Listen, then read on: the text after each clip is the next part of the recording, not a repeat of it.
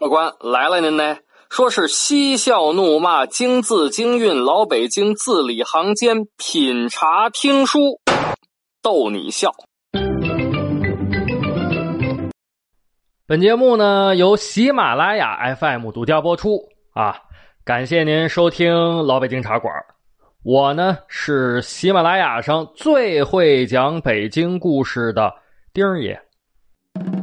今儿个呀。又是礼拜一了啊，又该给您嘚吧老北京的传奇故事了。咱们呢接着讲这个京西传奇啊，这个是咱们京西传奇的第十八集了。上回书咱们说到，武则天立自己的亲儿子，呃，大儿子李弘为太子，但是呢，这李弘啊。他有自己的小心思、小心眼儿啊！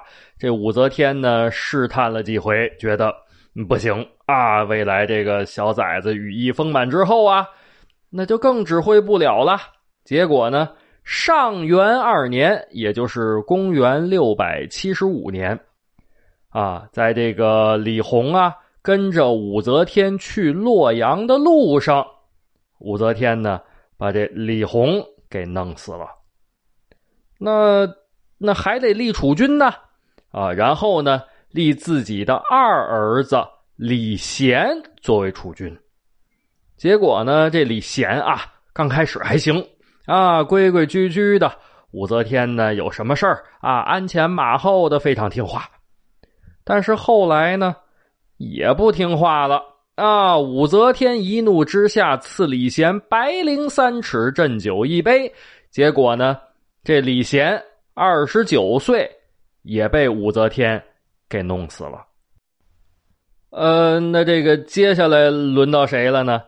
就轮到武则天的三儿子，叫李显。啊，这个李显身上又发生了什么事儿呢？是不是也被武则天给弄死了呢？您别着急啊，我呢给您沏上一杯茶，您听我。慢慢的白话。讲到这个李显呀，咱就得把这个时光月份牌啊拨了拨了，拨了到什么时候呢？拨了到唐朝显庆元年，也就是公元六百五十六年。唐朝显庆元年十一月乙丑。一声啼哭之下，有个小娃娃来到了人间。谁呢？就是这个李显 啊！这李显呢，呃，一直从出生也没把自己个儿当成太子，也没想自己个儿能当皇帝，所以呢，呃，也是不学无术啊。但这不学无术啊，反而成全他了。为什么呢？那一天到晚的飞鹰走狗，对不对？那。大家都觉得，你看这家伙呢，没心没肺的，人畜无害呀，是不是？所以呢，谁也都不提防他。武则天呢，弄死了自己大儿子李弘，二儿子李贤，那按顺序就只剩下这三儿子李显了。要说啊，古话说“虎毒不食子”，那这武则天这老娘们也是够狠的。啊，自己个儿两个亲生儿子，而且都二十多岁，小三十了，让他活生生给弄死了，真够狠呐！要不说他能成为中国历史上唯一的女皇帝呢？要说这个李显被立为太子了，对吧？那接下来呢？呃，就剩一件事了，什么事儿呢？那就等着这个老皇帝驾崩呗。啊，讲到这儿，咱把这个时光月份牌啊，接着拨了拨了。啊，播了到什么时候呢？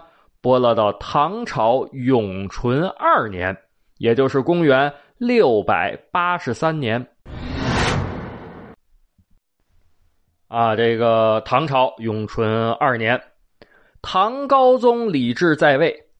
啊，那个时候呢，可以说啊，是国富民强，天下升平。李治呢？自己个儿也觉得，呃，我这个政治成绩不错呀。但是呢，这得搞一搞，搞点什么事情啊，让这个天下的老百姓都得知道，不能光自己个儿觉得，哎，我这政治成绩不错，那不行，你得让那个老百姓都知道啊。李治就琢磨啊，琢磨来琢磨去，哎，突然有一天有了个想法啊，这个跟媳妇儿商量啊，媳妇儿武则天嘛，跟媳妇儿商量。呃，我想去这个泰山封禅，哎，这不行，不行，不行，啊，这刚说出来，自己个儿就说不行了哈。呃，要说呢，这历史上但凡做出点成绩的、有点声望的皇帝呢，呃，都去泰山封禅，啊，虽然说都去都去，其实也没几个啊。咱们后面接着讲。但是呢，您可能问了，说那丁儿爷什么叫封禅呢？啊，封禅。哪两个字儿呢？这封啊，就是呃贴封条啊，赐封这个封，实际上在古文里这封什么意思啊？就是祭天。禅呢，就是禅啊。咱们说呃这个禅宗啊，这个禅啊，在古文里呢，就是祭地的意思。啊，按理说，那您要是诚心诚意，在哪儿都可以祭天祭地啊，对不对？那马路边上枯藤一跪啊，这个老天爷感谢你啊，这个地感谢你。但是这古代帝王呢，就得要这派头啊，主要呢是得弄出点动静，让天下人都知道，所以呢，就有了封禅大典这么一回事儿。啊，一般什么时候呢？就是在这个。太平盛世，或者天降祥瑞啊，或者这个改朝换代啊，搞这个大型的祭祀典礼啊，在哪儿祭祀是最威风、最拉风的呢？那在中原地区啊，就是泰山，因为泰山呢，那个时候被认为是天下第一山。所以，帝王如果要搞祭祀大典，那最拉风、最威风的地方就是泰山。那这第一个泰山封禅的皇帝是谁呀？哎，就是始皇帝嬴政。啊，秦始皇统一中国，觉得哎呀，我这个自己了不得了啊，得显示一下自己的威风啊啊！于是乎呢。秦王政二十八年，也就是公元前二百一十九年，秦始皇就到了泰山了。啊，干什么呢？举行封禅活动。当时呢，带了多少人呢？啊，那么厉害的秦始皇，对不对？始皇帝带了呢，呃，六十多个吧，就算七十人啊。往多了说，就是七十人。咱说了，这个封禅呐，其实是一个诚心诚意的祭拜天地的活动。但是呢，这皇帝封禅都是给别人看的啊，就是为了给自己个儿歌功颂德，给天下人看的。所以呢，秦始皇封禅之后，那必须得让别人知道啊，还得让后世子孙也知道啊。怎么办呢？安排人在泰山顶上。立了个石碑啊，雕刻着这个自己来这儿封禅的事儿啊，就跟现在咱们那什么王二狗到此一游啊啊，就就就就就就就是那意思吧啊！但是这秦始皇不能刻王二狗哈。那这第二位封禅泰山的人是谁呢？就是汉武帝啊。话说元丰元年，也就是公元前一百一十年，汉武帝呢。嗯，带着文武百官来到泰山，干什么呀？哎，举行这个封禅大典。然后呢，然后老套路啊，和秦始皇一样啊，在泰山顶上紧挨着秦始皇那石碑立了一石碑啊，写着“这这我来了，怎么怎么回事啊？这个给天下人看。汉武帝带了多少人呢？带了三百多人。啊，那这第三位封禅泰山的呢，就是汉光武帝，也是啊，来到泰山，呃，但是他这排场可大啊，这上泰山路不好走啊。汉光武啊，派人修路，安排了多少人呢？安排了一千五百多人修路。然后呢，那在泰山顶上祭祀，得有祭祀这台子呀。那安排人去搭台子去吧，那安排多少人呢？安排了三千多人搭台子。您可看看啊，这这这排场可是越来越大了。秦始皇才带了七十来人啊，汉武帝带着三百多人，这汉光武呢，光是修路搭台子，这就扔进去四千五百多人了。那封禅当天呢，呃，这个汉光武又带了一千多人。那接下来这位封禅的就是李治了。嗯，这李治那那得搞得不一样啊，对不对？那怎么弄呢？这时候有个人帮他想了办法，出了主意。啊，这人是谁呢？您别着急啊，我呢给您续上一杯水咱们接着嘚吧。啊，这个李治呢，确实有封禅的意思。啊，这个但是自己个儿没想好，呃，跟媳妇儿说了几嘴。可是呢，你分跟谁说，对不对？他媳妇儿谁呀？那是武则天呐。这武则天多聪明啊！武则天一看，李治想封禅，那我就借着他的封禅。咱们好好的演出戏吧。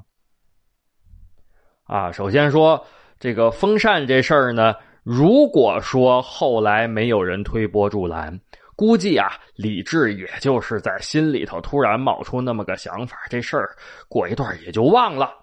为什么呢？李治自己个儿也明白，自己虽然啊有点业绩，但是呢，和他老爹唐太宗李世民。那比不了啊，对不对？那李世民千古一帝，谁能跟他比呀？嗯，那那李世民是自己个儿亲爹，那你说他都没去封禅，我去封禅，那万一有人说闲话呢？哎，这个时候呢，武则天出招了啊！武则天呢，叫了几个人来到自己个儿的寝宫，谁呢？中书侍郎李义府、侍中高阳郡公许敬宗，这俩人那是武则天的亲近啊！没多大功夫，李义府、许敬宗，哎呦，跑着就来了。哎呦，哎呀，主子，主子，您您找找找找我们什么事儿啊？主子，武则天说了，皇上文治武功。该去泰山封禅了。李义府多会拍马屁，这这赶紧着啊，上前施礼。啊，主子说的是，主子说的是。许敬宗呢也连声承诺，是是是，那个呃，我跟您一个想法啊，这是皇上该封禅了。结果呢？第二天早朝之上，弹奏一声，一位大臣出班有本，谁呀？就这李义府。嗯，呃，臣李义府有本。我主文治武功，天下升平。臣请我主泰山封禅。哎呦，这李治一听，哎呀，这太开心了，这个。你看看这李义府多聪明啊，对不对？我这几天正琢磨这个事儿呢，他这个建议提的简直是恰到好处。其实他不知道啊，这是昨天武则天安排的。李义府呢还没说完呢，又出来一人：“我主万岁，治国有方，深受百姓爱戴，理应泰山封禅。”这谁呀？许敬宗。啊，这事儿吧就是这样，就怕有起头的啊，有起头的就有跟着起哄的，然后就是溜须拍马，对不对？这底下余下的大臣赶紧跟着拍马屁。呃，是啊，理应泰山封禅。嗯，对，应该泰山封禅。嗯，应该去泰山呐。这李治呢，还得假模假式的这推辞推辞啊，对不对？呃，想我李治何德何能，怎敢泰山封禅啊？诸位爱卿，万万不可，万万不可呀！这李治一假装谦虚，那下头的更来劲儿了。臣请我主泰山封禅，臣请我主泰山封禅。李治呢，还得再推辞推辞啊！哎呦，哎呦，诸位爱卿，万万不可啊！不可以，不可以的呀，不可以啊！臣这这这个这不，嗯，当然他不能说臣妾做不到了啊！这这这个这个，孤王做不到啊！底下又接着来。臣再请我主泰山封禅，泰山封禅，封禅，封禅。这李治呢，做出一副很难为情的表情啊，这个没有办法呀。其实我也不想去，你看他们底下非得让我去，一挥手，罢了，就依诸爱卿之意吧。好像还是自己嗯。迫不得已似的，下朝之后，这李义府许敬宗赶紧着跑到武则天的寝宫干什么呀？啊，这给这武则天报告去了。啊，李义府吸喉带喘的跑到了紫宸殿。哎呦，哦哦哦，回主子，回主子，成了啊！这皇上答应去泰山封禅了。这武则天的脸上掠过了一丝喜悦，但是呢，很快又皱起了眉头。为什么呀？这泰山封禅从来都是皇帝去，没有带着什么皇后啊、娘娘啊。嗯嗯，这这前面那几个皇帝也没带过呀。那这这怎么办呢？许敬宗说了。封封禅之时，可让宫女儿手把帷帐，皇后坐于帷帐之中，既在封禅大典，又不抛头露面。武则天一听，甚善，啥意思啊？就是这说的太好了啊！于是乎，晚上李治呢？来到了紫宸殿啊，武则天呢就和李治说：“听说皇上要去泰山封禅，可否带上小奴家一起呀？”李治呢只做牙花子：“朕朕是想带你一起去，可是这封禅大典从来不曾有皇后露面，这可如何是好呀？”武则天呢？哎，把许敬宗想的办法拿出来了。封禅之时，可让宫女手把帷帐，我坐于帷帐之中，既在封禅大典，又不抛头露面。皇上意下如何呀？甚善！哎呀，李治一拍大腿，甚善 哈！这个可是历史上一大壮举。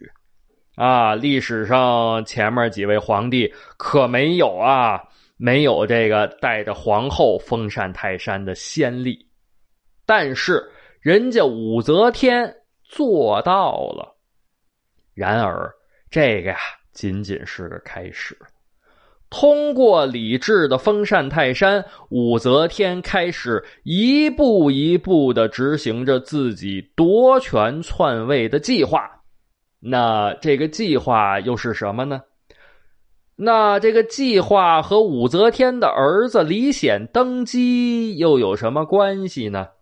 啊，由于时间的关系，咱们今儿个就讲不了了啊，咱们下个礼拜一啊，接着这个往下讲，您可一准来啊。